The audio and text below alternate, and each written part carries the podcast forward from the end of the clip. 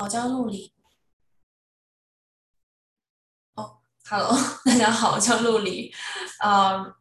今天很荣幸能够跟能够跟大家认识，然后分享一些我的简单的这个一些体会吧。呃，不，并不是特别资深，所以就是根据我自己的经验，从营销和品牌这两个层面去啊，跟大家分享一些我们就是我自己的一些体会吧。把这个 PPT，嗯。这样大家能看到吧？可以，可以，没问题。好的，对，嗯，就今天我主要是想讲一些可能比较 high level 一点的，呃，COVID 对于电商的影响和我自己觉得，呃，COVID 过去之后，呃，或者说接下来的可能半年到一年的时间内会比较 trendy 的一些 marketing 的，呃，发展趋势吧，我个人的一些看法。这个是一个简单的关于我自己的介绍。嗯，我的我是呃在很多国家都工作和生活过，英国啊、中国、呃、印度，然后美国这些地方，呃都工作生活过。所以我觉得，呃，我们的团队呢也是全球各地都有，比如说，呃，就是北美、中国啊，然后是印度、呃、非洲，然后也英国这些地方。啊，都有一个一个就是 decentralized 的团队，啊，对于我们来说，作为做做 marketing 做品牌，最重要的就是对于文化和这种信息的理解，所以啊，这样的团队带给了我们很多就是不同的角度和这种呃 perspective。欢迎大家在 LinkedIn 上加我，在 LinkedIn 上很活跃，这个下面有一个连接。嗯，这个是我们公司呢，我们公司 L Brand 是我们公司以前合作过的一些品牌，嗯，就是比较知名的吧，呃，有些是做这个推广啊，然后做品牌宣传，或者是做一些呃营销，像比如说去年大家可能在这边的话，有看到 Fido 和 Chatter 他们有做中国新年的 campaign，啊，还有做那个圣诞节都有中文的 campaign，那个都是我们公司做的创意，嗯，像大家如果对那个就是呃。呃，中国社区比较熟悉的话，可能女世界也听过，这个他们的一系列的，就是品牌也是我们帮他们设计的。所以我们公司的强强项基本上，或者说我的团队的强项，啊，主要集中在品牌的创意和战略。然后接下来就是怎么样把这个品牌战略从营销的就是具体执行层面体现出来，比如说创意啊，然后做营销的 campaign，啊，包括电商的也是从品牌的层面去做，因为。电商它有很多不同的做法，可能 Amazon 啊、独立站啊，然后铺货啊，这些都是不同的。那我们主要做的方向是从品牌的角度做一个长期的呃这种就是电商的品牌，比如说，比如说这个大家最近都很都在讨论的那个 Shein，他们其实也是做了很多很多年之后，终于把这个品牌算是做出来了。啊，我们就是希望能够。呃，我们现在主要合作的方方向可能就是呃比较大的卖家或者是呃供应链，呃跟他们一起去合作做一些长期的品牌化的跨境电商，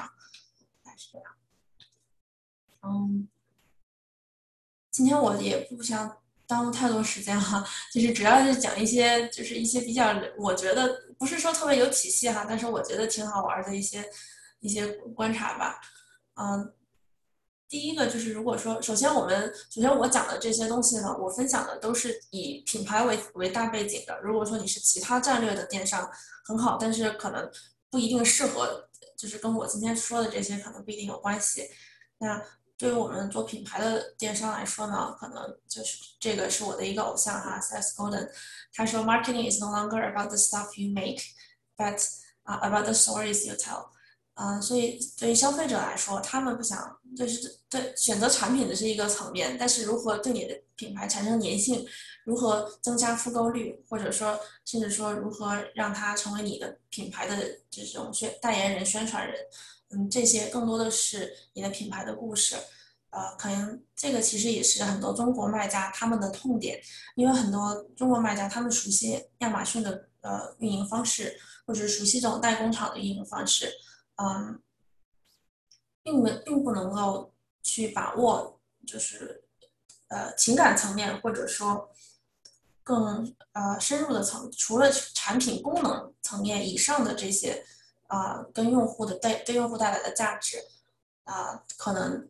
一是不能把握，二是可能没有认识到这个层面对于品牌所带来的价值，所以导致呃很多卖家他会进行在 Amazon 上进行啊价格竞争，甚至独立站也是一种价格竞争。那么你把 Amazon 的运营逻辑建立到呃引入到独立站，有时候不一定能够不一定能够有效。所以说，从我我们做品牌电商的层面来说，更多的是去与客户建立嗯情感上面的 connection 情呃或者说情感上面的共鸣。他比如他对你的这个环环保的产品啊，或者说对你的呃创这个产品的创新呢有认可，这样呃可能从长期来看，它的这个粘性是更好的。嗯，这个就是一个简单的呃，为什么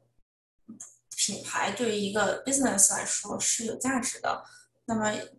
左边这些呢，它是一些比较传统的价值，比如说你可以 charge 更高的价格，啊，复购率比较高，然后也可以作为一个，如果你的品牌的优势啊阐述的好，举一个例子，比如说你是我我们最近的一个客户是卖这个宠物呃鱼鱼肝油的。那这种东西，一个作为一般的消费者，你很难，你不可能去实验室里面说测检测，哎，我的鱼肝油含量比你高，那都是通过品牌的宣传和信息传达，去啊说服这些消费者，我的产品比竞争对手的好，所以我比他贵五块钱，我也愿意买。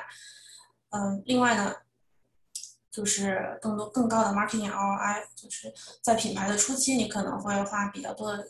稍微多一点的钱去投入，但是。呃，你的这个 marketing ROI 会逐步下降。那么最后一个呢，嗯，不一定对每个人都有关系。但是如果说你是最后想把这个账户，把你的无论是亚马逊账户也好，还是你的独立站，还是品牌也好，卖出去的话，或者说你想进行一个比较高的估值，那么你的品牌的 goodwill 这一行是你在你的估值的 balance sheet 上面体现品牌价值的位置。这是一个比较 business 层面的哈。嗯，就是呃，接下来这块是 COVID 是对于消费者的行为有哪些影响哈？嗯，这个数据稍微旧了一点儿，我相信这个一一直是往上的，呃，但是你可以看到，就是说，呃，在美国所有的产品销售它一直是平稳增长，然后 COVID 之后差，这样我相信这也是大家对于电商有兴趣的一个原因吧。那么北美的话是全球第二大市场，这个东南亚就是这 亚洲的市场咱们就不提了，都知道是有是有多么的大。但是美国的北美的话，呃，尤其是美国哈，还是蛮 meaningful 的一个市场，比比后面还是多很多的。嗯，最近呢，我跟这个很多很多这个 Middle East 和 Africa 的朋友聊天，那电商在他们那块呢，还是属于一个起步阶段，所以我觉得那边。应该也会有不错的机会。嗯，这会我们从就是消费者的这种心态层面去分析。呃，我认为哈，消费者就是 smart and stupid at the same time。呃，非常聪明的 smart，就是因为所有的人都会去买一个产品，都会去各种渠道搜索你的产品。比如说我买一个鼠标，我会各种渠道去搜索，看 YouTube 视频啊。搜 Amazon 啊，搜 Best Buy 啊，对吧？大家都是这样的。所以说，一般来说，根据这个数据统计，他一个消费者他要看到三次你这个产品啊才会购买。三次是什么意思呢？比如说他听别人说过也算一次，他在 social media 上看过也算一次，他在 Amazon 上看过也算一次。啊，一般来说，他假如说是一个比较 significant purchase，他都会要听三次以上才会决定购买。嗯，然后所有的人都会去 read review，所以。这块不论是自建站还是 Amazon 都是极其重要的，但是呢，他们也非常 stupid，原因就是，呃，如果他这个消费者一旦买过一次你的产品，然后有一个比较良好的呃体验，比如说他物有所值啊，或者是买到产品拿到之后很喜欢，他使用的很方便，之后他就会对你的品牌产生非常强烈的信任感，因为他自己亲自体验过了这个东西，啊，那这种信任感对于你的竞争对手来说就是一个壁垒了。他们没有这个这种优势，嗯，如果说一个消费者觉得好的东西，他非常有可能去 recommend 推荐给他身边的朋友，因为每个人都喜欢跟别人讲我知道什么。就比如说像我们今天，我今天来跟大家分享，我也是兴致勃勃的在跟大家讲，说我知道什么。那买东西是一样的道理。所以，如果一旦你给消费者营造了好的体验，那么你的品牌就会被传播开来。嗯，所以啊，这块的 takeaway，my point 就是说，大家在做品牌的时候，一定要一个核心就是 consistency。比如说，它有这么多 touch point，所有的消费者在各种网站、social media、search engine、event 可能店面啊各种各样的地方看到你的品牌，那一定要所有的这种品牌传达的信息是一样的。和你不能说今天我在网站上是疯狂打折，明天我在店面上是这个高端产品，那这样你就精神分裂了这个品牌，所以这个不行。Consistency，嗯，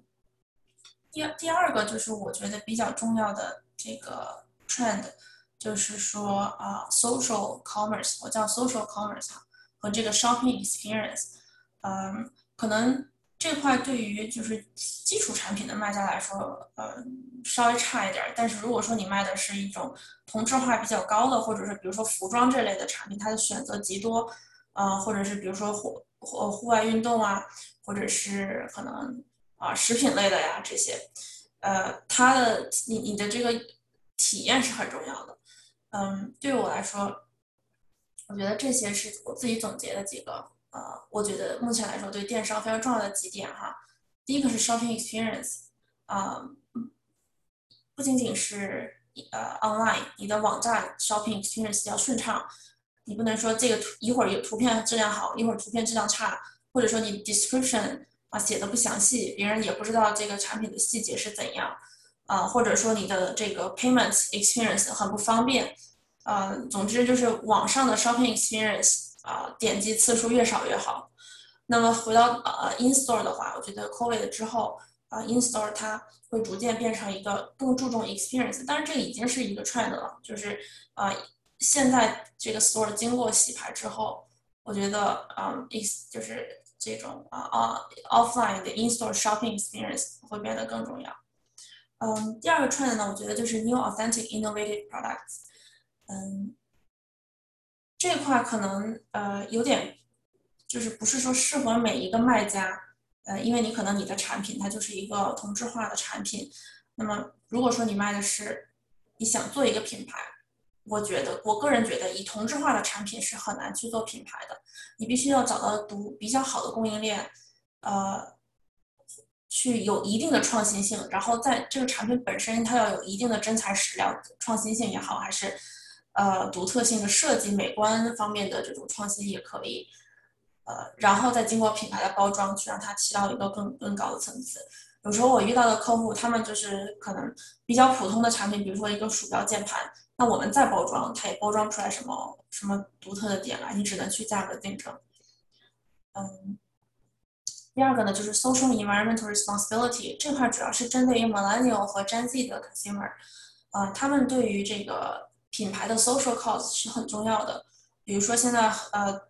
就是大家都在谈论的这个洗发的护护发类的产品啊，那呃，在北美市场来说，就是比如说这个产品线，如果说没有针对黑人头发的，他们发质啊，这个产呃护发的需求都不一样，所以如果你没有专门针对这个黑人发质的产品，那么你可能就流失了很大一部分客户，因为别的你的竞争对手可能已经出了这个产品。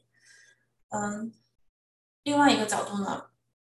就是啊，另外一个例子叫 True Earth，这个不知道大家听过没有？它是卖一个这个洗衣啊，大家一般都用洗衣液嘛，一个塑料瓶，然后很很重的那个。他们呢是经过一个创新的之后做的洗衣片，就是把这个弄成一个片儿，像纸一样的撕下来放在洗衣机里面，就是零塑料污染。那么这个 True Earth 它去年也是进行了一个爆发式的增长，啊，非常成功的一个品牌。所以这种。有 social 和 environmental responsibility 的产品，啊，即使它比，比如说你一般来说，一洗一次衣服一个 load 你可能花五毛钱，但它这个一个 load 八毛钱，但是别人也也愿意买。嗯，然后呢，再一个就是 deal，我觉得很重要啊，就是打合适的打折，长就是各种各样翻新的这种 deal 很重要。呃，最后一个就是 fast delivery，就是由于嗯，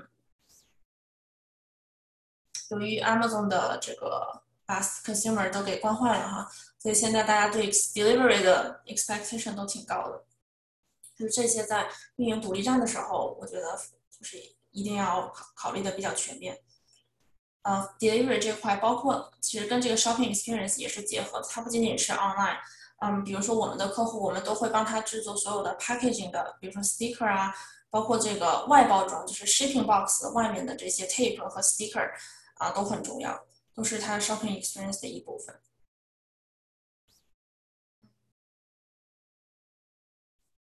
嗯，这块呢，就是这个 marketing environment，嗯，一个简单的 survey 吧，就是比如这个第一个粉色的这个是，嗯。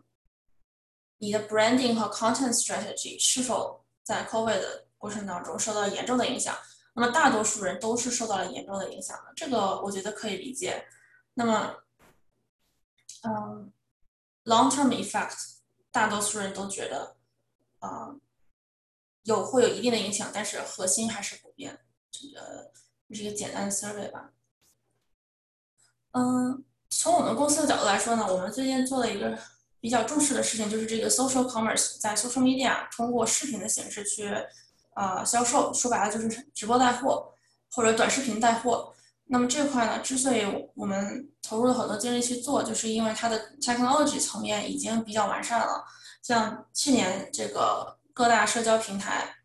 都与 Shopify 进行了打通，那我们利用这个社交媒体的运营能力去。帮助这些平台进行一键销售，这个 shop 的流程是是打通了的。比如说以前你可能要啊放放 link 呀，放二维码，就是很不方便。现在直接可以把 Shopify 的 listing 放到你的直播间里面，或者说你的直播间的旁边，这样取决于你是手机看还是电脑看啊。所以这块在我我相信这些功能现在还很初步了，可能有些地域上也有一定的限制，比如说只有美国开了等等。呃，但是。未来会变成一个非常普及的功能，它肯定会逐渐完善。所以我觉得现在的卖家的话，如果你是用 Shopify 建站，你可以啊，就是开始布局这些东西。嗯嗯。这块我就我就不多讲，这块这个 PPT 是一个 example 啊，是我很喜欢的一个 marketing campaign 的，就是从 message 的层面我很喜欢的一个例子。呃，它呢，这个 Zegna 是一个大家知道，Harry Rosen 是这个高级的男装零售店吧？啊，他们收购了一个品牌叫 Zegna，然后他们的客户群体呢是年轻一点的，可能 Millennial 以及以下的这种客户群体，因为 Harry Rosen 本身的客户群它是比较老年老龄化的。啊，那这个呢，他就推了一个叫做 What Makes Man，嗯，他们所有的这个，不论是店里的海报啊，还是你就是 email campaign 啊，还是网站呢？都是这个，还有 social media，What makes man，我就推荐大家去看一下，这个非常好的一个 campaign 的 example，嗯，就是把它的品牌价值传达的非常清晰，嗯，就是说 Zegna 这个品牌不仅仅是卖的是衣服，我们卖的不是衣服，而是把你，就是你你穿了我们这个衣服，你就是一个 real man 这种感觉，我我我个人很欣赏这个，呃。接下来这个是我们的一个 case study 啊，这是我们之前段时间做的一个客户，也做了很久了。它呢是一个呃 innovative product。首先，它的钻石是叫做 lab grown diamond。呃，大家知道钻石是从地里面挖出来的，经过千百年这个高压等等形成的自然的这种矿物碳的晶结晶。那现在就是说这个过程在实验室中被模拟出来，经过高温高压，然后啊去让这个碳。逐渐的结晶形成一个钻石，这个技术呢已经存在很久，但是它一直是一个成本很高的东西，它只用于比如说高精尖的仪器啊，或者说这个这种航天航空啊这类的啊。那么在过去的三年当中，这个技术的成本剧烈的下降，所以它已经能够实现成为一个消费啊，就是 consumer products。所以我们这个客户呢，它是一个供应链的源头，就是世界上 top two 的呃实验室可以做这两。就这种钻石的实验室啊，前两名，一个在美国，一个就是他们，他们在中国。我们就帮他做了整一个这个品牌的设计，从定位到价位到这个款式到建站，怎么说了？呃，在这块是相当于是一个市场的呃很很很初期的一个阶段。那么经过一年那个这个市场，我们也积累了很多就是 customer，呃，大家对这个钻石的，比如说呃对嗯，首先它是 environmental friendly，它的碳足迹比挖出来的钻石要少十四，是它的十四分之一。嗯，然后这个钻石呢没有 human rights issue，也没有这个。嗯，money laundry 的 issue，对吧？所以受到很多年轻人的喜好。它的价格呢，就是在呃，就是天然钻石的三分之二左右。所以，比如本来你想买一克拉的钻石的预算，你现在可以买到一点四克拉。所以还是有蛮大的群体是喜欢这个。呃，这是一个从无到有，就是建立品牌的过程。本来呢，他们这个。客户起了个名叫做 Self Delight，我说这个名肯定不行，是中国的客户起的哈。然后我们给他起了一个拉丁文的名字，就是叫做 Love Conquers All，就是你可以对自己爱，爱自己，然后爱你的这个恋人，或者是爱你的朋友、家人等等，一个比较 meaningful 的品牌定定位。嗯，这个呢就是 traditional marketing strategy 了，呃，我相信大家可能都有所了解。那 ad、social、video，然后这个 PR，还有剩下就比如说 search engine 啊，email 这些都是传统的手段。嗯，那么我觉得大家可能需要关注的就是 post COVID，嗯，更多的是 augmented reality 这个 store。嗯，并不是现在 Shopify 也有它自己的插件去做这个 augmented reality 啊 product 这个 listing page，所以并不是说离我们很遥远的一些东西，尤其是家具类或者说装饰类的。啊，包括这个刚才说这个例子，珠宝类的，我们都在考虑给它做 augmented reality，就是可以在线试戴呀等等。嗯，另外我觉得就是 in store experience，咱们刚才也提过的，in store 以前可能更多的是这个陈列商品作为一种半库存、半就是库存的一一种形式作用，那现在更多的是去让他们试穿，然后跟这个销售人员去沟通，讲述你的品牌的这个价值啊，这样。结合 online order，比如他在 store 里面可以扫码购物啊，然后发货到你的家里等等。嗯，最后一个呢，就是这个嗯，influence 和 social media。就我觉得我们现在做的很多这个是啊，ROI 是比较高的。嗯，它有几个价值哈。第一就是嗯，对你的品牌进行 endorse，这个 influencer，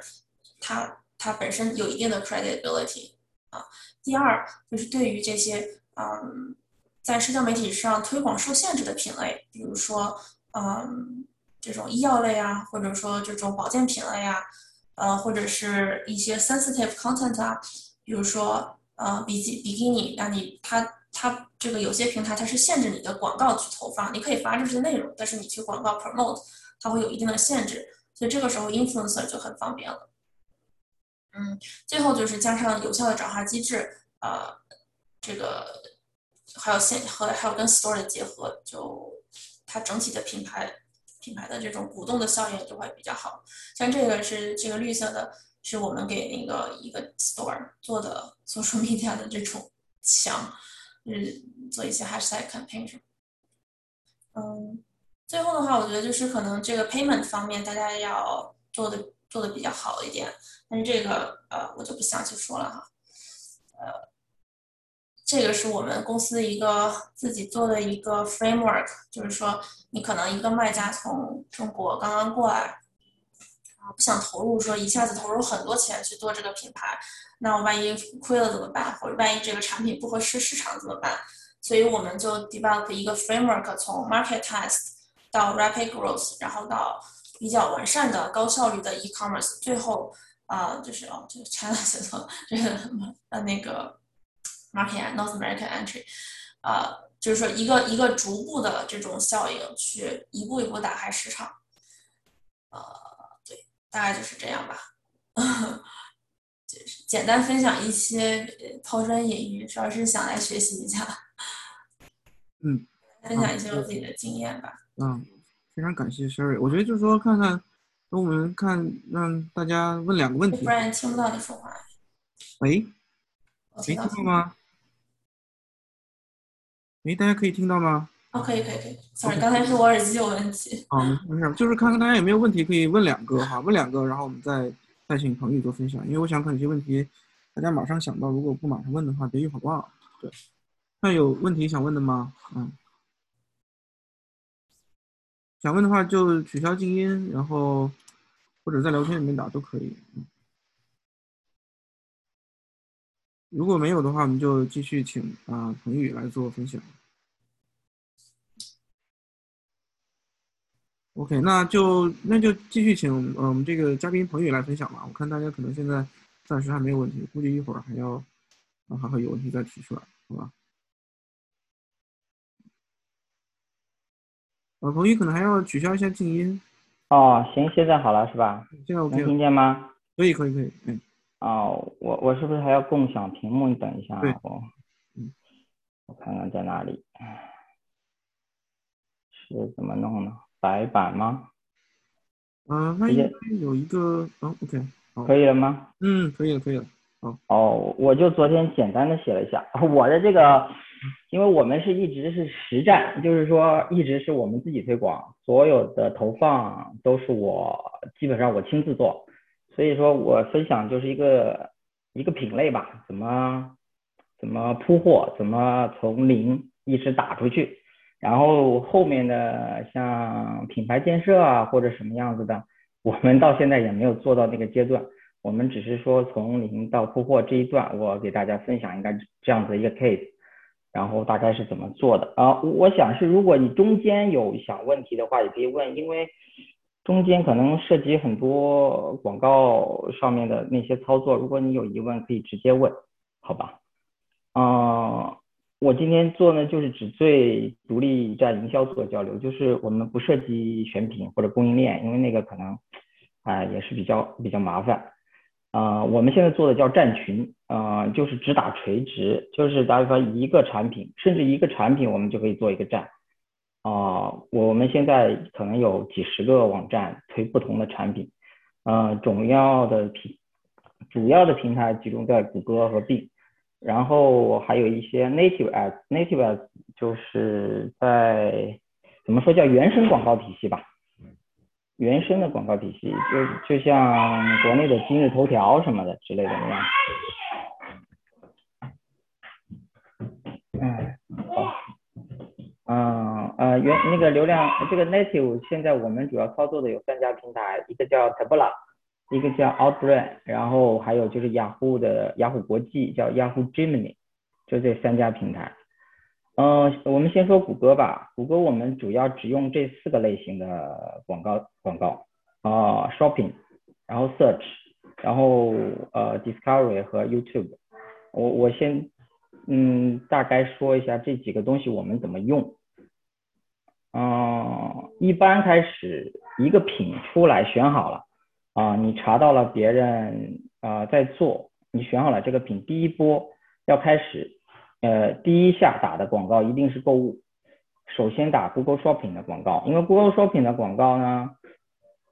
它其实是所谓的长尾搜索，就是它是用利用你的标题来在搜索的，然后它带有图片和价格，呃，有时候还会有用户评价在上面，所以效果很好。最重要一点就是它便宜，呃，我们的测试大概只有搜索广告的三分之一到四分之一的价格，而且转化率基本相似，所以导致它的那个效果会非常好。呃，这是呃，这个就是一个样式啊，就是啊、这个搜索广告出现的样式，这是在 PC 端的样式，这是个驱蚊器，我们最近在打的一个品，啊、这是个驱蚊器，它的样式是这样。在手机端，我觉得应该是应该在正下方就有，大家可以搜一下，自己看一下。它是两种不同的模式，它非常的显眼，然后效果很好。然后呢，第二个就是打搜索，这是就是第一波流量收割的话，就是先是呃呃购物，然后再是搜索。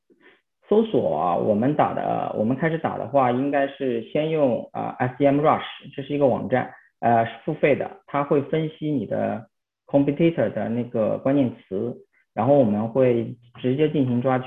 抓取它所有的关键词，然后进行泛投放，就是不管啊亏损啊或者盈利都不管，先让它投放。我们需要先让谷歌的 AI 来获取呃足够的数据，就是说，嗯，比方一百个或者两百个的销售，让它来分析我们获得这些销售需要大概花多少钱，就是说我，然后后期的话。谷歌有一项呃针对电商非常好的哦，sorry，哎怎么前一页？呃非常好的一个出价方式叫 ROAS，它就是说你一块钱你希望得到多少个销售额，这个是我们用的最多的一个出价方式，我们用来做电商的时候用的最多。它会去主动找到那些希望啊主动找到那些购物呃成交价格更高的客户来给你做投放。然后，嗯，如果这个这个时间大概我们会投一个月，一个月到一个半月，六周吧。如果纯净利润率啊能到百分之十五到二十左右，我会立刻同步扩展到并。就是并呢有一个问题，并的问题在于它的流量不太大，啊，只集中于北美，啊，像欧洲有一点，但是不是特强，而且，嗯。那它的质量不如我对我们来说，它没有谷歌那么稳定。但是并非常简单，只要你打完了谷歌了之后，它有一个 import 嘛，它里头带一套 import 工具，一键就可以把整个的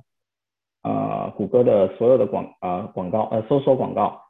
一键就直接就过去了，一键搬家。然后它的购物广告也是同样的，基本上类似，它都是基本上 copy 谷歌的这种模式，所以就。这是搜索，搜索打完之后呢，并并也打完之后，如果这时候同那个这两个都测测试完，净利润保持的话，我们就会跟进那个 discovery 所谓的发现广告和呃视频广告。呃，视频广告我估计大家可能看的也比较多吧，就是你你如果不是会员，它不停的蹦视频，那个是那个视频广告说说起来也很长，它需要非常考验素材。就是，嗯，视频广告的话，我们现在倾向于是 UGC，就是用户创造的 content 是最好的。就你可以请一个演员或者怎么样子，反正就是表演一段，啊，就是要他拿出来，就是说这个产品怎么怎么样。UGC 的嗯那种方式是更好一点。然后我说一下这个 Discovery as 这个是个新生的，其实它应该是二零一九还是二零二零年刚刚谷歌推出的，它是一种原生广告形式。就是你乍一看，你觉得你你不仔细看，你还觉得它不是广告，就像 YouTube 首页，像像这种东西，就是它它的位置非常好，它可以定在这个地方，也可以在你的视频打开的右上方，它就是一个这样子的广告形式。它呃，而且它这个广告形式很简单，它是只需要图片，然后啊几个标题，但是效果我们的测试结果的话，它的效果能近似于搜索，稍微差一点点。但是近似于搜索啊，这个东西正好是我刚才说的那个那个 marketing 的那个工具啊，Simrush。好，嗯，这个说完了，嗯，然后然后打法到到这里，如果是那个这这几项都完事儿了之后，就会如果整个的这个品类比较稳定，利润率比较稳定，我们需要扩量。我们就会去 native ads 整呃做推广了。native ads 我不知道大家熟不熟悉啊，就是呃在国内就是头条系广告，现在网易新闻啊什么的，各种各样的就很很多，它就是插在新闻之中的一种广告形式，你也是让你觉得它不是广告。但是呢，其实现在在这里呢，基本上在主流的所有的主流网站，MSN、Yahoo、Outlook 啊。啊，可能迪士尼也有，就是基本上啊，CBC News 我看也有，就基本上所有的广告啊，那个主流网站它都已经覆盖掉。嗯，我们自己的那个分析数据是它基本上是四十家以上，而且男性比较多，啊，购买力很强。然后这种广告呢，有一个问题，这种广告不能直接你放一个 Shopify 的网页，那是不可以的，那没有人买。你需要有文案啊，就是你要写一份一会儿我给大家看一个例子吧。你要写一份文案，写一种，等一下我看我给大家弄个例子啊，对，就像这个，这个是驱蚊灯，我要写一个这样子的一个例子，就相当于一个一个人他去野外是怎么用这个驱蚊灯的，这是有专门的写手要把这个整个的叙述，这，就是他要写一篇文章，用这种文章来做导入，就是做引流。才才是比较好的效果，不不可以说就是说你直接，你直接那个 放一个购物链接或者是一个简单的产品介绍啊，效果是非常差的。嗯，这个是在这个嗯，我给看几个例子啊，就是这是那个雅虎上的，你看这个地方其实就是一个广告，但是你要是不仔细，你不知道。这是一个卖减肥减肥产品的广告，它就直接在首页第一页啊，直接它就插在这里了啊。然后看这是 MSN，MSN 哪个是广告呢？这个是广告。它一个一个的广告都非常的隐蔽，就是说，嗯，随手就点进去了。然后呢，点进去之后呢，它还是一篇新闻稿一样的，它不是一个直接呃让你消费的，它就是一步一步一步的，就是有。诱导的方式啊，就是 过去啊，然后 我昨天大概就写了这些，然后我因为我不知道哦，可能有一些问题，可能大家在交流，我我再下一步，我这个扩量扩到啊那个 native app 之后，最后再往下扩，就必须利用再营销了。在营销就是所谓的 remarketing，就是说你收集到访问你。访问过你网站的人群，加过你购物车的人群和已经购买过的人群，你要分他们做分类。比方，嗯，呃，买过的人群，你可以给他推荐新的产品或者你的更新换代的产品。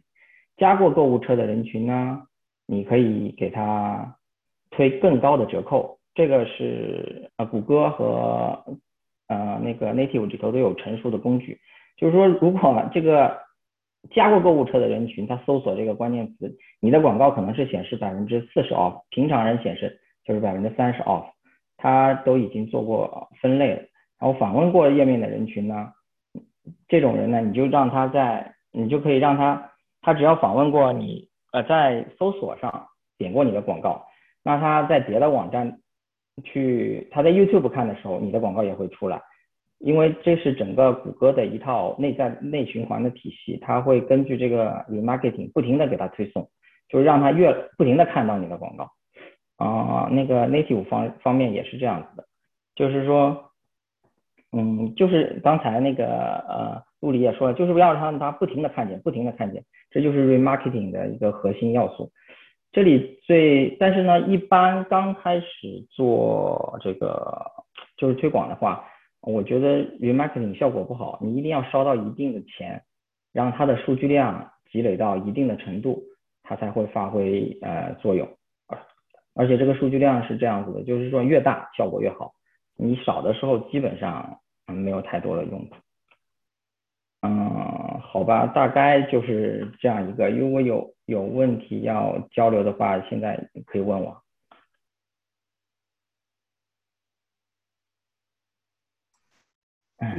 大家有什么问题想现在想问的吗？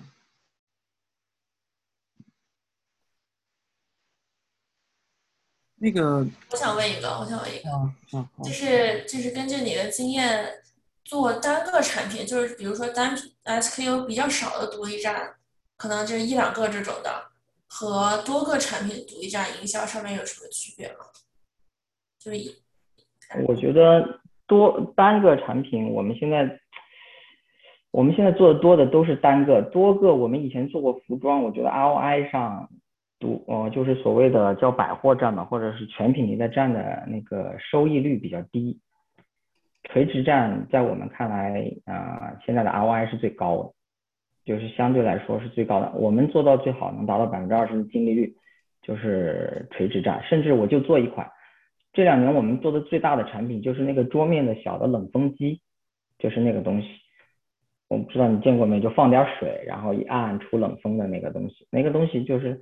单独做能做到非常大，它就是你针对像扩品类、像扩流量的时候，啊，我觉得那个百货站或者是很多品不是太好扩，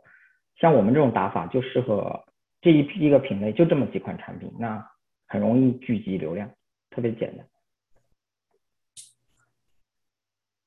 像我们做品牌的话，一般它一个品牌上面很多时候会有很多产品，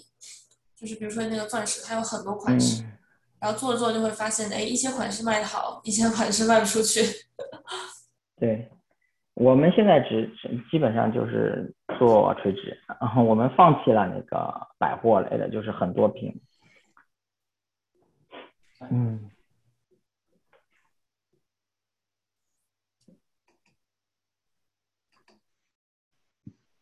那个我想问一下彭宇，就是你做这个营销也做了很久了嘛，也这么多嗯这个经验这么丰富，那你能不能大概回顾一下这么多年这历史，这个怎么走过来的这条路？对，或者说那个有哪些坑，你觉得可以，呃，建议大家去避免去掉进去的这种？坑啊，坑最大的坑就是要选择合适的推广平台吧，不要去找那种，因为现在所谓的卖流量的地方太多了，啊，我觉得就找头部的吧，像 Facebook 啊、谷歌啊，然后 Bing 啊，反正就是头部的流量吧，因为它起码它的你能保证它的流量是真的，你不能被别人给烧了那些钱，结果全是假的流量，全是刷的流量，那就完蛋了。嗯，其实我们做电商没有这么多年，以前我们是也是帮人推广，就是我们只 focus 在营销上，我们只做营销，就是别的事情，就因为我今天都没写呃说选品和供应链，其实那些我们也不擅长，我们只做营销，就是说我帮你卖出去，然后后面怎么样的东西我们基本上都管的很少。嗯，还有什么坑？还有一个坑就是说不要太早的放弃吧，就是呃像电商这类产品的话，啊、开始肯定是亏钱的，尤其是骚搜索，嗯，开始三到四周都是亏损的。如果你没有坚持下去，可能你就亏损了，就没有了。但是它随着优化结果慢慢的好转，它会逐渐的上，这个 ROI 会逐渐的上升，会越变越好的。我觉得现在大数据和 AI 还是很强大，就是只要你数据够，你它真的可以达到你在足够长的时间里，它真的可以达到你预想要的结果。比方说，我就想要一个销售，二十美金就要一个销售，它真的能达到这个效果，只要你的数据量给它的足够。但是说，嗯，这里有一个悖论啊，就是说你如果设的过低，它可能也达到了，但是卖不出去几件，所以你要中间要找到一个平衡。就是这个意思。所有的广告体系现在都是这样子的，基于数据，它真的可以做到很趋近于的你的目标。别的好像没啥。哎，我有我还有个问题啊，那个哎就是呃，有时候我们会做一些产品，它就会莫名其妙的那个账户被关，就是 Google 的，这个你有什么经验可以分享？嗯，没有经验，我每天都在被关账户，那就关了就放弃了是吗？还是 关了就重开，关了就重新开，这个东西没有任何办法。我们一路走来，谷歌关掉账户基本上上千个了，那没有办法的。谷歌和 Facebook 是没有理由直接关户的。对对你可以申诉，嗯规避你可以申诉啊，申诉，但是跟我们的经验百分之十吧，差不多回来。百分之十吧，对，很低的，那没有办法，人家一言堂啊，他说什么就是什么，一点办法都没有。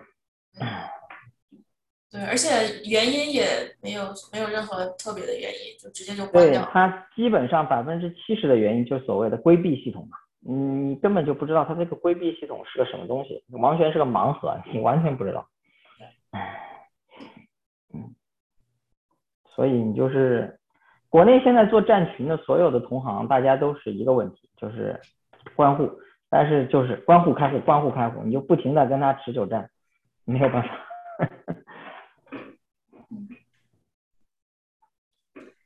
哎，那个可能有的人也不太了解啊，我就我也我也不太了解，我就哎你说这关户是关这个是 Google 的什么的账户呢？是 AdWords 就是所谓它的推广账户。它有对，就是你要像在 Google 上投放，想花钱，你就需要在谷歌上开一个 AdWords 账户，然后往里存钱，然后它才把流量卖给你。但是呢，他经常说你这个部位不合法，那个不违，就是说不合规，嗯，反正各种理由，然后就把你关了，然后你你就要重新开，要不然你没有流量推不了，呃，经常是这个样子。那关户最大的损失是什么呢？关户最大的损失就是你的数据，你积累的数据没有了，因为你积累的数据是基于账户的，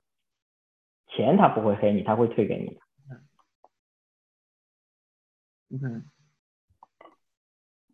嗯，我有一个问题啊，那个好，你自己做站群要花这么多的精力还有投入去去引流，那为什么不在电商平台卖这些东西呢？电商平台有一个问题，就最近有一个事儿啊，就是你知道亚马逊关了很多大的站，像帕托逊的 Empower 都被关了。我们其实一直都避开电商平台。电商平台有两个问题，第一个最大的问题是价格的比价，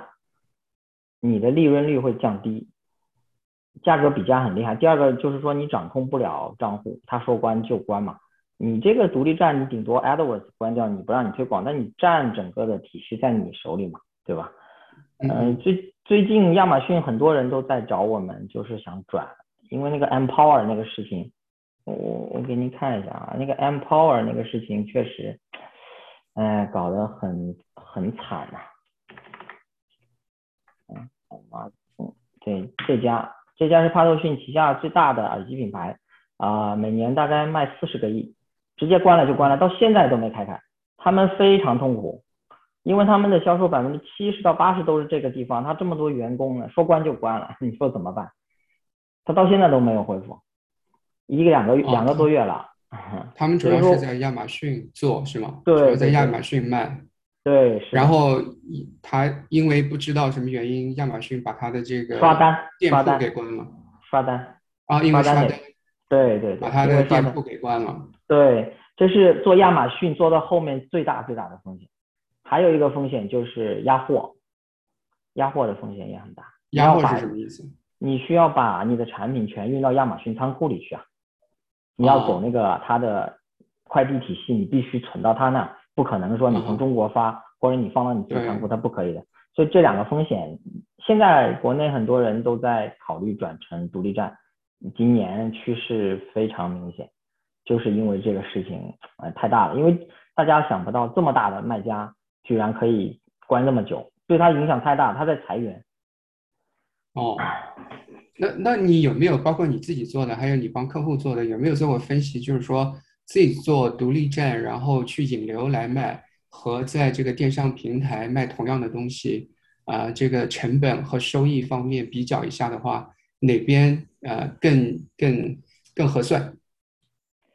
如果不考虑这个关店的风险，嗯、呃，我这个 Amazon 我确实做的不多啊，因为我们没有足够的数据，我们主要就是做独立站。嗯所以亚马逊我其实没有太多的经验，可以别人别的看看有没有人他能说一下这个亚马逊的净利润率，这个也根据品类来，估计我我们不是太清楚。哦，现在亚马逊不做刷单很难做的，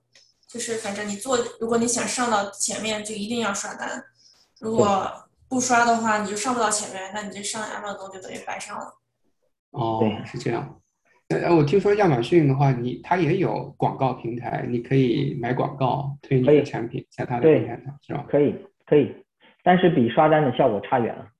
就是这样。哦，刷单是最有效的效果。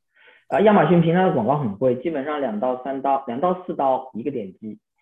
而且如果你的品不强的话，会被后面的别的相当于给别人做嫁衣了，就很郁闷。啊，是这样，是这样。对。那像你们自己做这个站群的话，一般是自己建站呢，还是用这个 Shopify 这这一类的这个平台？Shopify 基本上 Shopify，对，因为 Shopify Shopify 非常成熟，各种插件也非常好，啊、呃，支支付网关集成也很好，还有一个就 Shopify 有很多自有流量，我觉得它在 SEO 方面你几乎不怎么太动，它都有流量自己过来，会增加你的收益率的。啊，是这样。那你如果是 Shopify，当然我我我的那个假性是你用这个 Shopify 这个平台，主要也是针对海外市场，就是欧美的市场，是吧？啊，对我我们那个市场就不靠这个了。哦，对，国内我们国内我们有另一半部分业务做，我们做欧美市场的话，呃，我们 Shopify 不止欧美，欧洲，呃，还有南美，呃，基本上都做。东南亚，东南亚和日韩不做，反正基本上其他地方基本都在做。啊，明白明白。嗯，因为那个以前我们接触过一些呃电商，他用 Shopify，但是呢，他想卖到中国去，就发现在中国他这个根本不好用。然后那卖中国你不能用 Shopify，卖中国你得用有赞，用有赞是吗？对，啊啊，有赞跟头条有关系吗？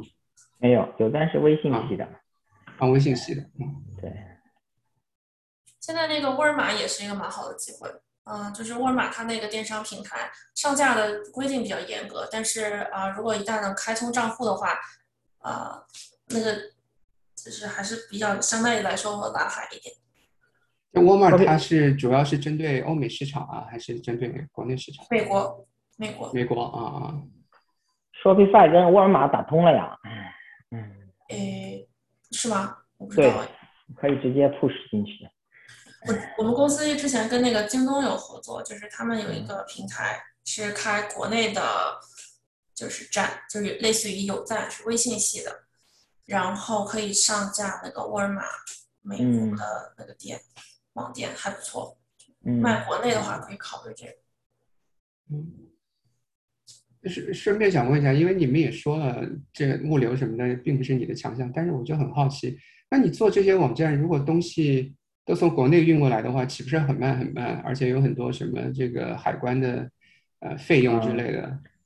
这个我们有一个，我们有一到两家很强的合作方，他们来布货啊，他们在美国有很多 warehouse，就是都在那里，货都在那里。哦，这样就快很多。对对对，对，他也可以帮你提供客服、退货之类的。对对对，我们有呃 email 啊和 call center 都有，因因为这些都是要增加你的转换率的，就是说你所有的这些都是提高客户满意度的嘛，你你如果只是很简单的话。你就很很难受。对我们其实我说刚才说了，我们就是主要还是做营销，我们主做营销，然后合作方来管后面供应链的事情。我考虑过整个供应链自己做，但是我觉得我精力不够，太费劲了，我觉得那种。对，精力不够，嗯。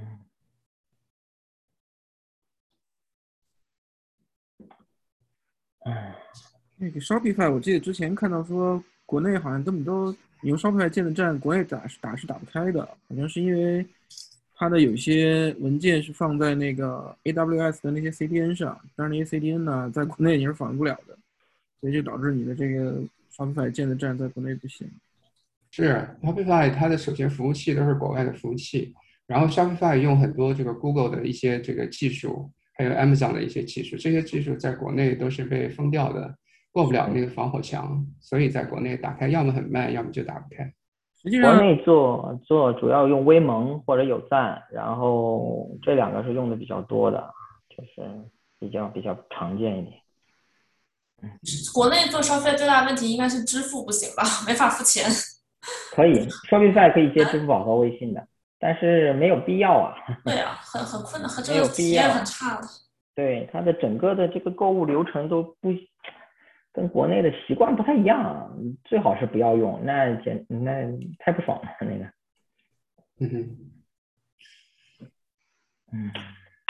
那个我还有一个问题想问一下彭宇，就是你刚才不说那个，你可能做一个新的品类的话，你要是独立站，大概要三四周才能见效果，是吧？对。那这三四周你大概你估计投入是多少？可能会花多少钱呢？在这个这方面？这个看资金了，如果是你。我们现在如果是新品的话，我起步五百美金一天开始跑，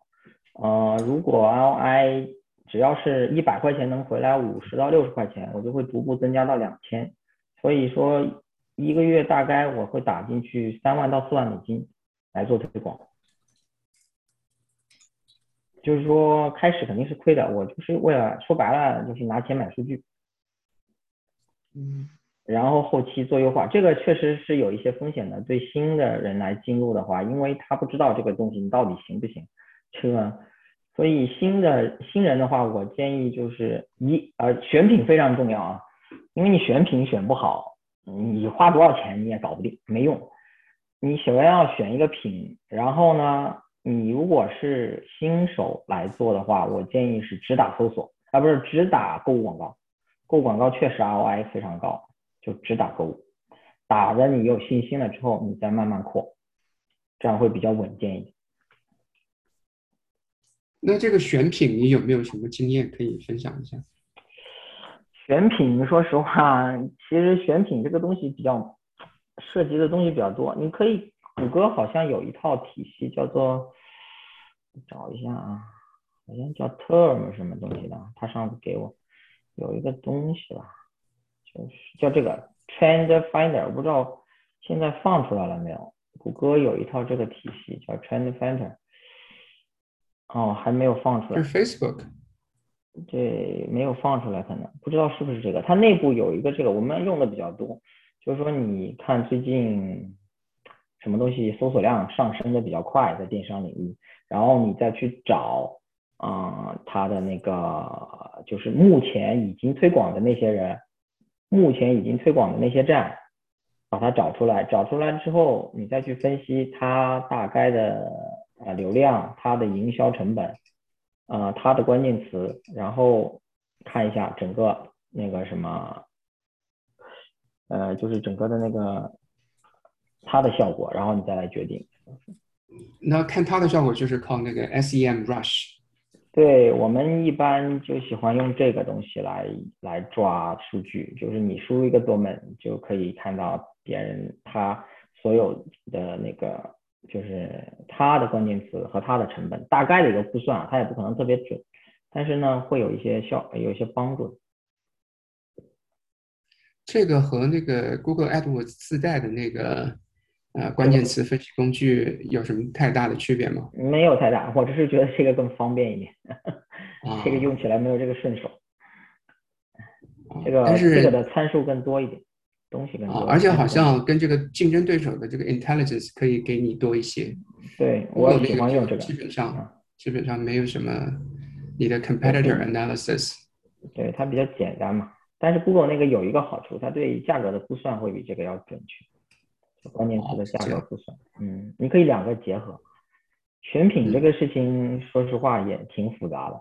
我们现在主要做小电器，家用小电器，还有 Giga，就是那种极客类的，像无人机啊，像各种比较酷炫的那些东西。这种东西相对来说，国内的成本足够低，所以利润空间会比较大一点。你像衣服、鞋帽，我们碰都不碰，对，那个太难做了，简直是只有大站才能做了，我感觉小站做不了。根据你的经验，你选的这些小电器也好啊，或者是酷炫的产品也好，它一般生命周期有多长？哦，我觉得每一个品一年就完事儿了，第二年必须换，就是一般也就一年的时间最多。对对对对对，像我们做的这两年做的最多的就做桌面小空调，哎，我这有一个你看一下，哎，就这么一个小东西，今年就换了个品，这这这是我们去年。我在网上还看到过这种广告。哦，我们广告已经铺天盖地了，我觉得所有的地方我们都推了，就这个样子的。我们是去年的品，今年就换了一个品，这个品就推不动。嗯，反正就是也可以继续是这种类型，但是你肯定要换样子。就是你说二点零版或者几多多少人版，我们还做了个品牌，这个叫 Block。哦，哦，那这个一个产品生命周期完了之后，你那个网站是怎么弄的？就退休了，重新再做一个。站的成本非常低嘛，你无所谓的，你改一下版就行了，你都不用换都是模板，对，你换你换一下版就行了，这很简单。哎，那个我问一下有没有呃朋友，就像你说这些小的这些电器啊，或者这些，嗯嗯，我我我记得在那个 Instagram 上经常看到这些类似的东西的广告，那你有没有试过 Instagram 上面的去做这些推广效果？我们我们跟 Facebook 有点就是不对付，每次推都亏钱。我们最近两年都放弃了这个 Facebook，而且他封我们户封的太厉害了，我有点接受不了了。所以我们就我们现在完全不买 Facebook 的量，这个东西我我也无语啊。其实我不知道他为啥老针对我。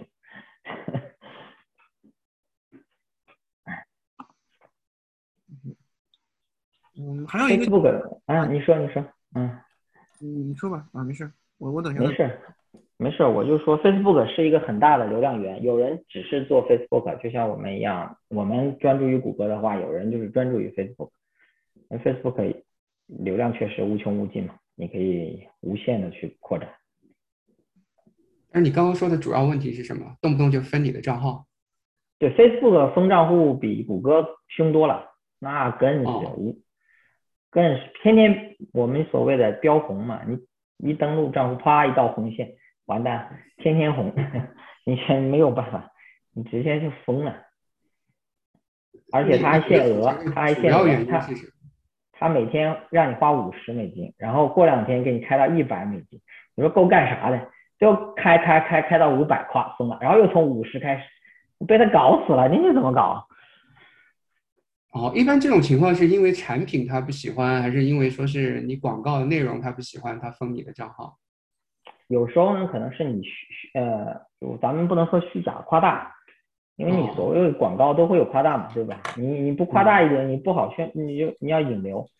然后呢，还有一个就是说，你产品买回去有人投诉，说这个产品这个不好啊，那个不好啊。还有一些就是完全无厘头了。他现在我们现在开户基本上都在大中华区开，所以他现在对大中华区现在就是无限高压，所以说啊，你很无语。嗯那为什么要在大中华区开呢？你在加拿大在这边开，用这边的身份开不是更方便吗？我们现在所有的户都在大中华区，有一个非常重要的点就在于有返点，在加拿大是没有返点的，在整个北美都没有返点。哦返点是我们利润支撑的非常大的一部分。呃，Facebook 啊是无限额返点百分之九，你花一百万，他返你九万，这个是很大的一个利润。所以说我们所有的户都在管。啊，没错，嗯，嗯，它也是根据各个地区的这个基本的一些。商业操作现。在现在应该只有大中华区、亚太区吧，只有亚太区有返点，全世界其他地方应该都没有。哦，是这个原因。对，你像 Bing 给的更狠，Bing 直接给二十个点，所以说你 beat 的时候，你去竞价的时候，你就高价 beat 吧，你反正你花出去的钱不需要赚钱，你就赚他那个返点就够了。它也是只针对呃中大中华区或者亚洲区有这个返点吗？我我我接触的需要消息是这样的，只有大中华区。哦，我觉得他肯定是为了争取流量。对他需不是他是要争取客户，要把就是中国需要很有有很多很多的小企业想出海，然后他们就在那放放大放大优惠，让大家来投。啊、是这样。嗯，呃，我想问一下，比如像刚才说那个呃，Amazon 关那个 Empower 那个事情，嗯就 Empower 不能，因为它本身也有一定规模了嘛，是吧？那嗯，在这边也有一些现有资源积累，它没有办法去通过法律渠道去解决这个问题吧。他被抓到刷单了。哦，他被抓到刷单了是吧？对啊，违反了平台规则，所以你就对呀、你没有没有办法呀。他是这样子的，他他那个 Empower 应该是邮寄一东西的时候插了一些卡片在里头吧，嗯然后让用户去呃给给好评或者怎么样子再送礼吧。被抓了呀，有用户投诉了，提交证据来。OK，这个用户是也反复的，其实以前也被抓过的，但是以前亚马逊对这些大卖家就罚两，一般都是三天吧，我记得以前就罚三天嘛，就意思一下嘛，然后他们高管就跑一趟西雅图，说送点保护费去了，怎么样子就好了。这次好几个月了，那就完了，环球易购都倒闭了，哎呀，他们 Amazon 抓刷单很恐怖的，他们要连坐，要叫你吐出别人来，否则关你的账号。那你说你土不土？刷单催生了一个巨大的产业，叫做测评。哎呦我天，太大了。啊，什么意思？你能不能讲详细一点？我还是头一次听说这个这个。就是我可以发拉你进去啊，有好多测评群，微信的，你进去之后，你免费送你产品，你只要发好评就行了。每天可以领一款，你天天领都行。就是他免费这个产品，你先花在亚马逊上买下来，买下来之后，你给他写完好评，三到五天之后，他从 PayPal 把款返你就这么个过程。他们叫做测评群。啊，所以实际上也是，就是刷好评嘛，但是叫测评，对对对，都是这样子的，都叫测评，其实就是刷好评。哎，那那他这个，这成本收益合算吗？你这一个东西也合算，嗯，合算，合算，非常合算。可是你比如说你要一个小东西，那你假如说有一百一百到两百个。四星或者五星的话，那就一百到两百，那三四千哦，那是你你你比如说你一个好评能带来平均下来一个，这个数据你这边有没有就是类似的这种？我我我们知道的数据是这样子的啊，就是自然好评率是百分之一到百分之一点五，嗯，就是没有任何催生的自然好评率是一，就是说用户可能会默认你有一个好评，就我们自己的数据一到两个好评就卖过两百单，嗯。那你刷几个好评，排名上的很快的。我就说有没有这样的数据，比如说就就以这种刷刷屏、刷这个好评的这种东西来讲，刷一个好评能够带来几个？那那不好说，这个东西肯定是最后收益是不错的，就是你攒，你得攒起来，一个两个没有用，你得刷起一定程度来。嗯。我想问一下，就是像这种测评的刷好评，是不是比较难被这个系统监测出来？就是因为买购买的人这些账号，他都是真实在用，比如说在 Amazon 注册了很久，然后他也在购买其他的品牌，然后他平时会有发评论。这种情况下，系统还有没有办法抓出来说，其实我这个企业是在刷好评呢？大部分也抓不出来吧，我感觉是抓不出来。他对账户，他们有有一些评级嘛？你账户状态好，但是你老去买，老去刷屏，就很容易被黑了，你的账户就黑名单了，然后你再刷屏，就连带一起都挂了。估计他们也有大数据分析，嗯，他会分析你的行为模式，比如说你如果说直接一般人买 Amazon，正常的人他可能搜一个什么关键词，对吧？搜鼠标，然后你要选选选，看几页这样的。但是如果说你直接一个链接点过去，唰一下买了，这种就会被 red flag，他会分析你的这个行为，购买买家的行为。对，之前因为我之前帮帮一个朋友刷过，就他们自己的产品在 Amazon 投嘛，然后呢，就是也也是就是送样品，让帮忙写一下好评，当时我就帮忙做了，然后他们发了一个 guide 给我，就还蛮详细的，说你搜这个关键词，然后呢。呃，停留多久什么的，然后点那个下一页，然后多看几个，然后每个产品点进去看多久，再跳出来，然后最后再 去进他们的产品再购买。我觉得可能他们也是在现在想起来，可能这个也是为了做一些规避，就是呃让系统比较难发现这是一个这这是一个刷单的行为。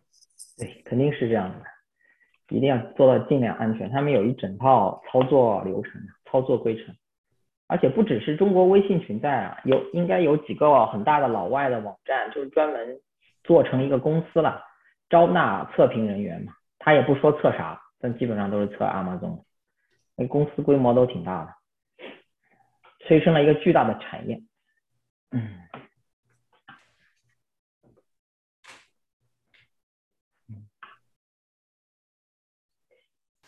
就还还有一个想法就是。因为实际上，这个彭宇这边你做了很多这些相关，就是各各各个不同品类的这些东西。那么你觉得就是说，在啊，把一个品类从全新的呃这样的一个阶段，或者说像一个新生儿这样的阶段培养到，比如说呃七八个月已经相对比较成熟了嘛。那么在中间整个这个营销的过程，我听你这个，我理解啊，就你这个说法应该是说，它有一些东西是比较模式化的。是不是可以这么理解？那么，如果有有这种模式化的成分在的话，比如说你可能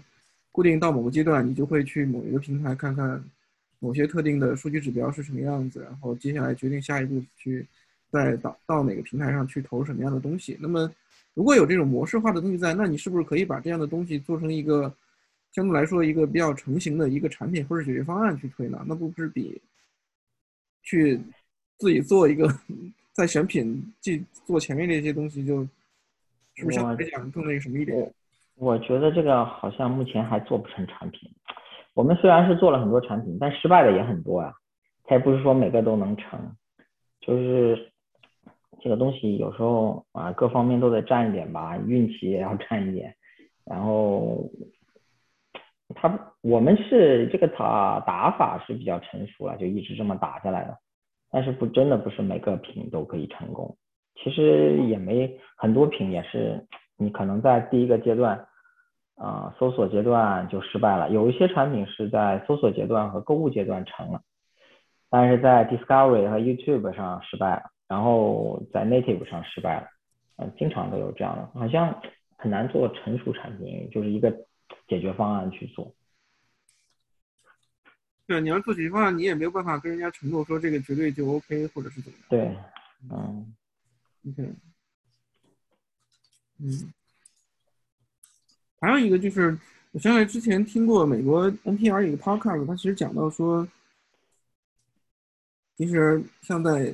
甚至我觉得可能在北美吧，很多这些消费者，每个人都有一个，就是你有一个消费分数，这个就是这些网上很多公司去收集你的各种各样的这些在众多网站什么购物平台上的这些消费数据，然后去给你走给你打一个分数，当然这个分数肯定是会会变或者怎么样的，因为每一个人下来，那个记者他自己去去采访这样一些数据公司，然后。要回来自己的那个打分的那个东西，整个一份报告几百页乃至上千页是特别多的，所以我觉得这就比较有意思，就是说，其实这些公司它是可以去收集你的数据去，然后做一些自己的这些数据整合，然后再拿去卖钱的嘛，因为到最后他就是把这样的一些消费分数卖给那些电商公司，然后大家就可以去借借呃借助这样的数据去有针对性的做一些 marketing 的活动吧，那么。就是说，公司行为的话，这种东西是可以作为一个合理化的或者说合法化的一种行为去做的。但是你说，啊，就像刚才讲的测评这种东西，可能就是对他们来讲就是一种不可接受的东西。实际上，我觉得，实际上我觉得，怎么讲？我觉得这两种行为就都有它的有它的某种共通之处吧，就是会让你某种一某种程度上你会觉得这个就挺奇怪的，怎么会这样？对。哎呀，没办法，这个生态就是这样子的，你有什么办法？但是我觉得这几个大的卖家出问题之后，我觉得 Shopify 的股价应该还要涨。确实。然后我有一个呃问题问庞宇啊，你觉得那个像你做这个，你觉得劳动强度大吗？需要每天花很多时间盯着吗？这些就是你做的这 Google AdWords 啊之类的。我们大概我们现在比较成熟了，大概我大概每天要四五个小时吧，差不多，不用太长时间。那呃，那还可以啊。那个，那主要对你来说最重要的 KPI，你每天盯着看的是什么？回报率啊，出价呀，主要是看回报率了。我们是主要是看回报率。嗯，你回报率不一样，你要调整嘛。嗯回报率在 Google AdWords 里头有，它直接给你显示，还是你自己做了表格去计算的？对对，它自己显示。我会把所有的数据都导入 AdWords，就是我每一个广告系列、每一个广告词带来了多少销售，它都有的。嗯，你提醒我一下，它在 Google AdWords 里头，你说的这回报率英文是哪一个？是什么？RO 呃，有一个叫做 ROI。它有吗？它有一个出价方式是根据这个来的，叫做我看英文怎么写怎么说的啊？我给你找一下。嗯，哎，我我一般用中文系统，所以我都不知道 英文该怎么写。啊 啊啊！我啊我都不知道 Google Ads 还有中文系统。啊，它全球所有的语言基本都有。看一下它它英文怎么写啊？这电商最用这个最方便。嗯，我看看。OK，就叫这个 Target ROAS R O S。B 啊，Target R O A S。OK，我知道了。对，就这个东西。你可以看一下它的具体解释。它就是说，你每一个 each dollar you spend on ads，然后会带来多少个你的销售额。多少的回报？嗯，对对，这就我们关注的就是这个东西。嗯，啊，关注就是这个东西。对，明白了。这个是最重要的指标。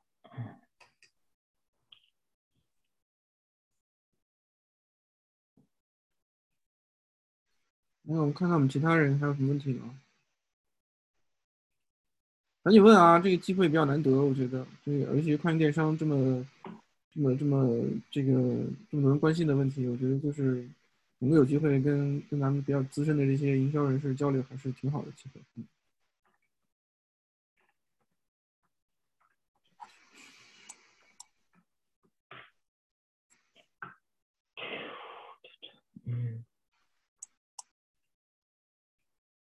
嗯，如果是没有人的话，没有人提问题的话，那我们今天就差不多就先到这里，好吧？那个，对，我觉得还是再次感谢大家的这个呃光临，也特别要感谢两位嘉宾做这么精彩的分享。嗯，然后我们会呃把这些相关的东西，呃合适的话会 share 出去，以这个 podcast 和 YouTube video 的形式。嗯，其他的话，看看两位嘉宾还有什么想说的吗？如果没有的话，我们今天就先到这儿。没有了，哎呀，谢谢邀请，谢谢啊，感谢两位，感谢两位，嗯，然后行，那我们这个今天就先到这儿，好吧？然后也欢迎大家呃关注我们的这个油管频道，然后 Podcast，还有嗯下一期的活动，然后也是已经安排出来了。那个先做个预告啊，就是关于这个 Zapier 的使用，我想可能在这边嗯应该有人听，那可能不是特别熟悉，我觉得还是非常好的一个。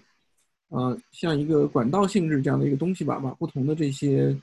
呃 SaaS 系统给关联起来，能够帮助你节省很多的这些呃重复性的工作，我觉得也是非常有价值的一个事情。比如说我我之前就在我们那个嘉宾那个姜思淼呃的这个提醒下做了这样的一个功能，就是说在 Eventbrite 上，一旦有人去注册了我们这个发布的活动的话，就会自动的在呃一个 Google 表格里面加入一行数据。这样东西就是非常的省事儿，像这样的东西还是，嗯，应该会对大家蛮有价值的，是吧？那我欢迎大家去关注我们这个两周之后的这这一次的活动，嗯，那行，那我们今天就到这儿，好吧？嗯，再次感谢各位，嗯，好，再见。最后一个问题问你，Brian，你这个呃，你这些这些这个 Zoom recording 你是放到 YouTube 上，直接就放到 YouTube 上吗？呃，对，啊，我会前面做一些简单的编辑，嗯，对。啊，然后你的 podcast 在哪里啊？呃，我我发在这儿吧，我发在那个 chat 里面。呃，这个是那个 podcast 的那个网址，然后里面有呃好多个平台的那个订阅链接，这只是一个呃相当于一个集成的一个链接。哦，去看一下。好，然后这个好，嗯，好好好，啊，好，也谢谢你组织这些 meetup，还是挺有意义的。大家来参加，嗯。我觉得就是说，我们今天的 audience 如果有你想分享的东西，或者说你在做一些创业相关的事情，我觉得也都欢迎大家来自己来主动的做一个分享，因为其实这个平台是给大家准备的嘛。那么也希望就是大家来多多的参与啊。好，那行，那我们今天就到这儿，好吧？嗯，拜拜。嗯，谢谢，拜拜，拜拜。嗯。